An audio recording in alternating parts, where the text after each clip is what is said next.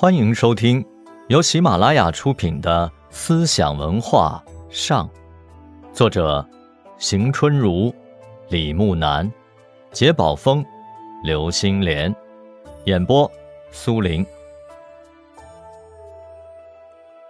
董仲舒利用阴阳五行的思维框架，说明人与天之间存在着某种神秘的联系，比如阳贵。而阴见，天之至也。引申到人世，君臣父子、夫妇之义，皆取诸阴阳之道。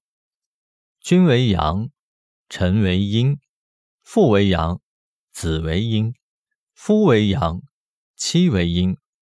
他以阳贵阴贱论证三纲的绝对性，把封建的尊卑等级观念说成是天意的体现。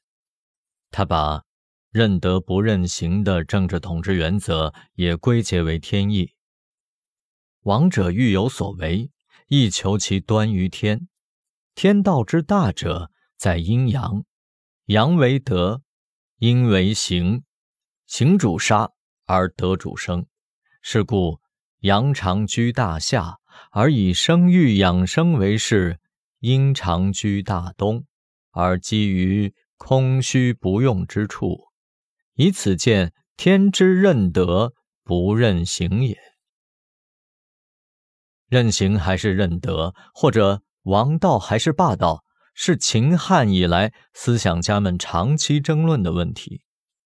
董仲舒从阴阳学家那里取来阴阳思维框架，把这一问题解决了。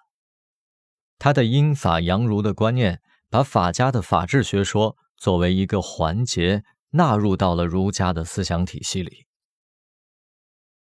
董仲舒还利用五行相克相生的关系，比附人生，以神秘的手法为儒家伦常观念张目。他说：“天有五行，一曰木，二曰火，三曰土，四曰金，五曰水。木，五行之始也。”水，五行之中也；土，五行之中，此其天赐之序也。木生火，火生土，土生金，金生水，此其父子也。木居左，金居右，火居前，水居后，土居中央，相受而不。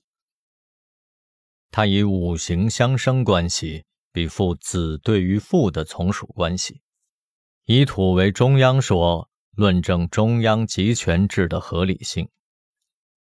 五行本意是指五种物质元素，而董仲舒则把它解释为忠臣孝子的行为，严重的混淆了自然现象和社会现象。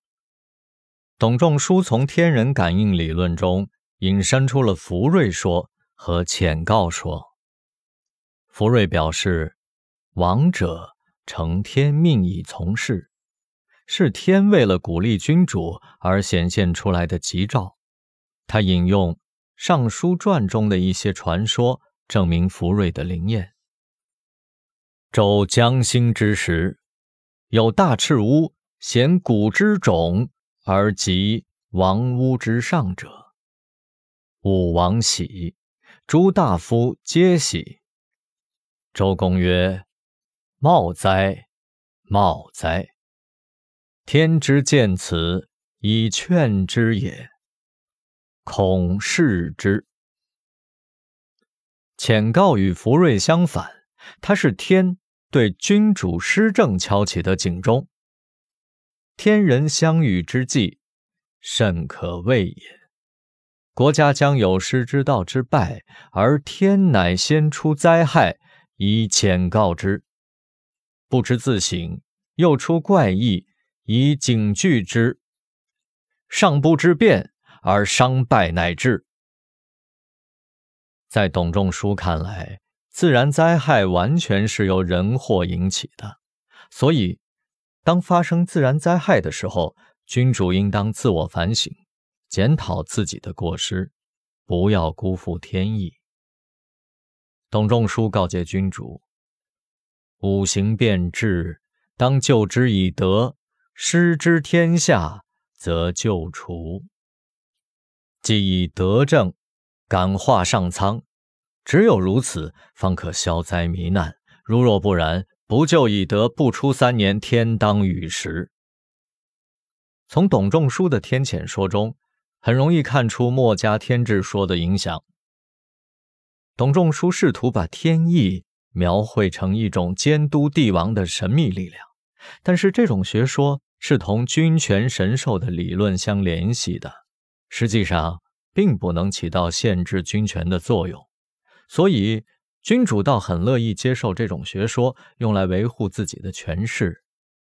在封建社会。每当发生天灾，皇帝往往下罪己诏，装装样子。